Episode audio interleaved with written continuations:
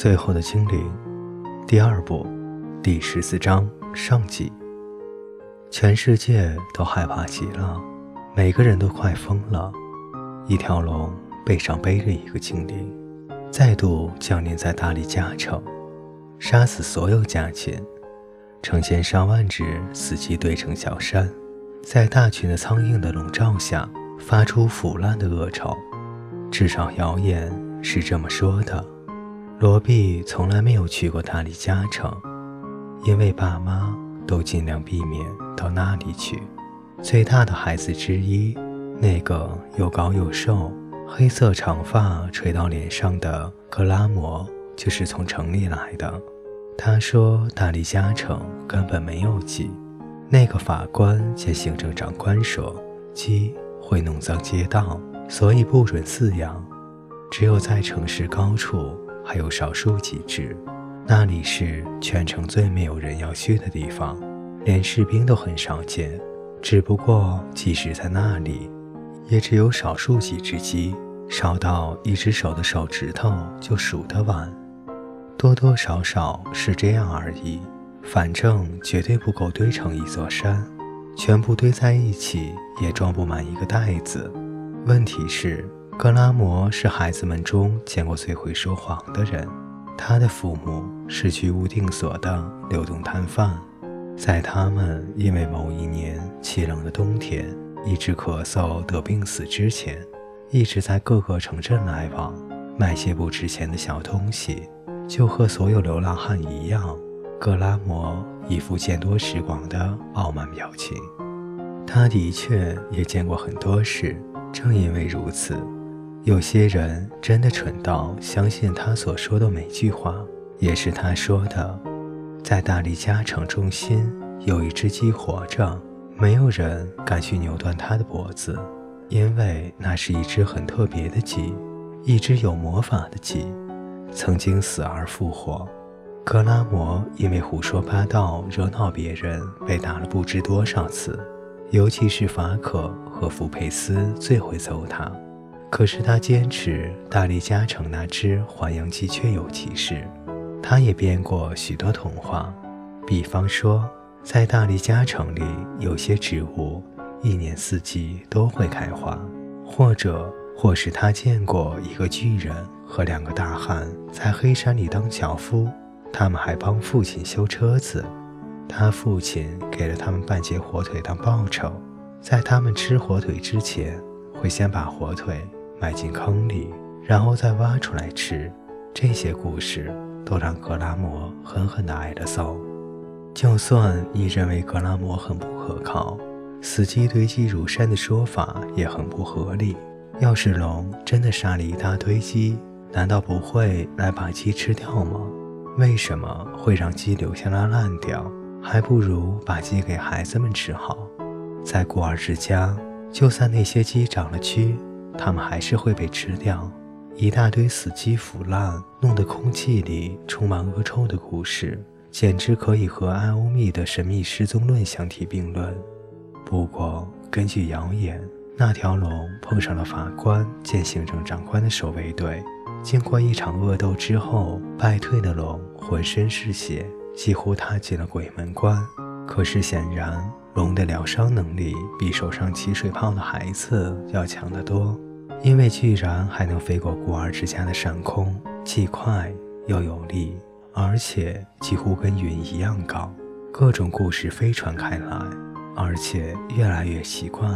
唯一确定的是，孩子们的工作越来越多，吃的玉米粒却越来越少。还不是去摘准备送到大理加城的苹果，而是在烂泥地里挖壕沟。自从可怜的艾欧米被龙绑架后。就规定所有的孤儿要两两一组的一起工作，每个人要负责另一个人的安全，而且要随时能回应费利西或史龙的问话。幸好罗比和卡拉在一组，在罗比做过的可怕工作中，挖壕沟是最糟糕的。烂泥很软，罗比一而再、再而三地滑倒，烂泥里有毛毛虫。看起来就像是在睡觉，可是被惊醒后咬你一口，就会让你痛上好几个小时。想出挖壕沟这个主意的是史龙，他对军事战略和星象学了解的是一样多，也就是说一无所知。可是几十年来，他已经养成了什么都不多想的习惯。他就是觉得，你可以站在深到膝盖的烂泥里。在毫无保护的情况下和一只有翅膀的龙打仗，龙第二次出现后，原来胜利的荣耀变成了最强烈的恐惧。史龙这个已经面对过巨龙，拿一篮子葡萄当武器对抗过，就这方面有经验的人，立刻受指派担任营区指挥官，负责守卫周边地区，也就是大理嘉城城墙以外的所有地方。结果造成了一连串歇斯底里的恐惧，以及无数次重播史龙与恶龙恶斗的英勇故事。首先，他们必须在野地四周挖壕沟，然后中途又受命放弃，改到葡萄园下面去挖，然后又开始建立壁垒。可是终究没有完成，开始不久就放弃了，然后又回到最初构想的在野地四周挖壕沟。罗比停了一下，他无法再挖下去，胳膊很痛，两只手都起了水泡，而且他也饿了。在挖壕沟的时候，可没有东西可以偷吃。他真的很累，真的没有办法再继续了。据说龙受了伤，也许不会再回来了，也许所有的一切都会失去了，也许。他们看过两次的龙，只不过是一场疯狂的梦。也许根本不会有人前来，没有人会救他，也没有人会来救其中任何一个孩子。一切都会维持原状。突然之间，烂泥里出现了宛若天堂的美景，希望又重新燃起，精神为之一振。一只罗毕见过最大的田鼠出现了，而且不只是它。卡拉也看见了，两个女孩对望了一眼。肉啊，好多的肉，一整只田鼠，一只又肥又大的田鼠。罗比来到孤儿之家的时候，他们拿走了他所有的衣服、鞋子，还有妈妈帮他围上的粗羊毛大围巾。可是罗比却藏起了投石器，那是爸爸做给他的。那是一条皮绳，中间有一段比较宽。可以抱住一块石头，洛比想办法藏了起来。经过好几次搜查，还一直藏在肮脏的外衣里，用稻草搓成的线缝成的口袋中。费里西和史龙在长长的壕沟的另一头，洛比和卡拉还没有获准一天一次的上厕所许可。两个小女孩偷偷追着那只田鼠，田鼠。躲进了空地之间的山楂和黑莓树丛。罗比取出投石器，叼了一块石头，在没有人看见的情况下，把石头射了出去。砰！准确地击中了目标。田鼠倒了下来。两个女孩在匆匆地溜回挖壕沟的地方。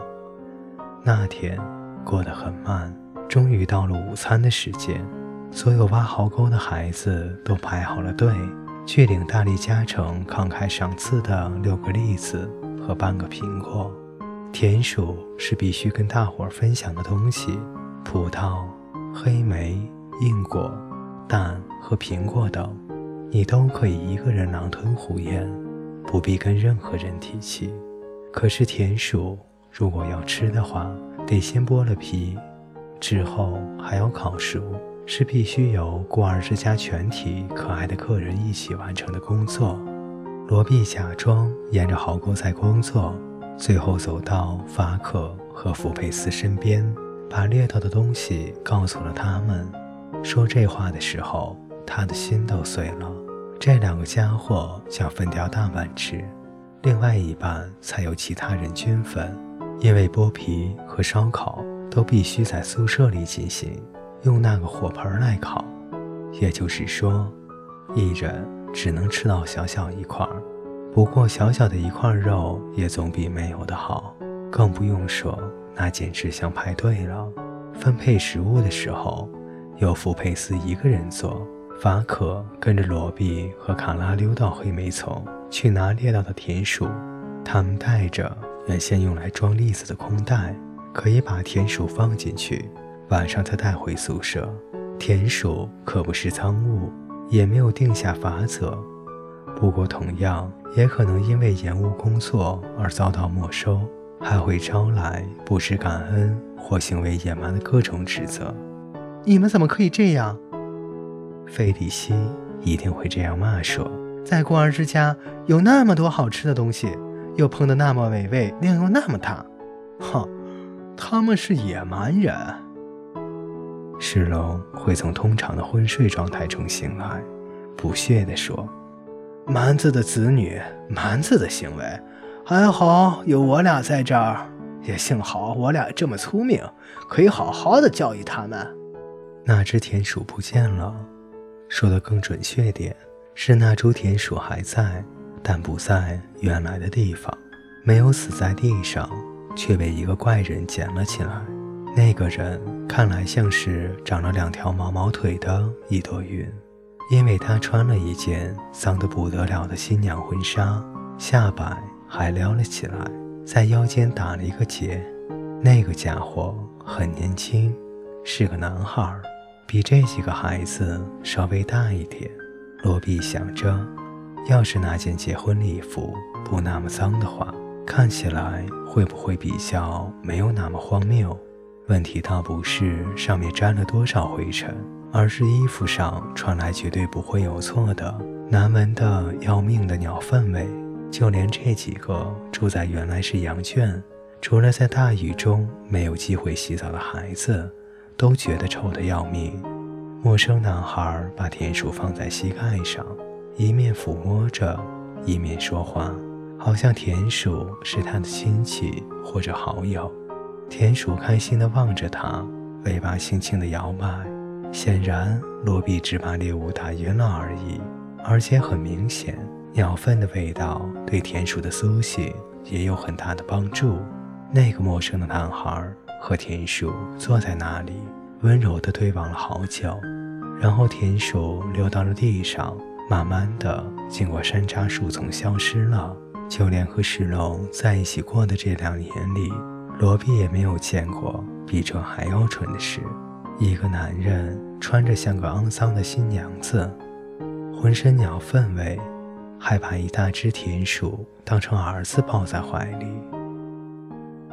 各位听众朋友，今天的故事就为您播讲到这里，我们下期再见。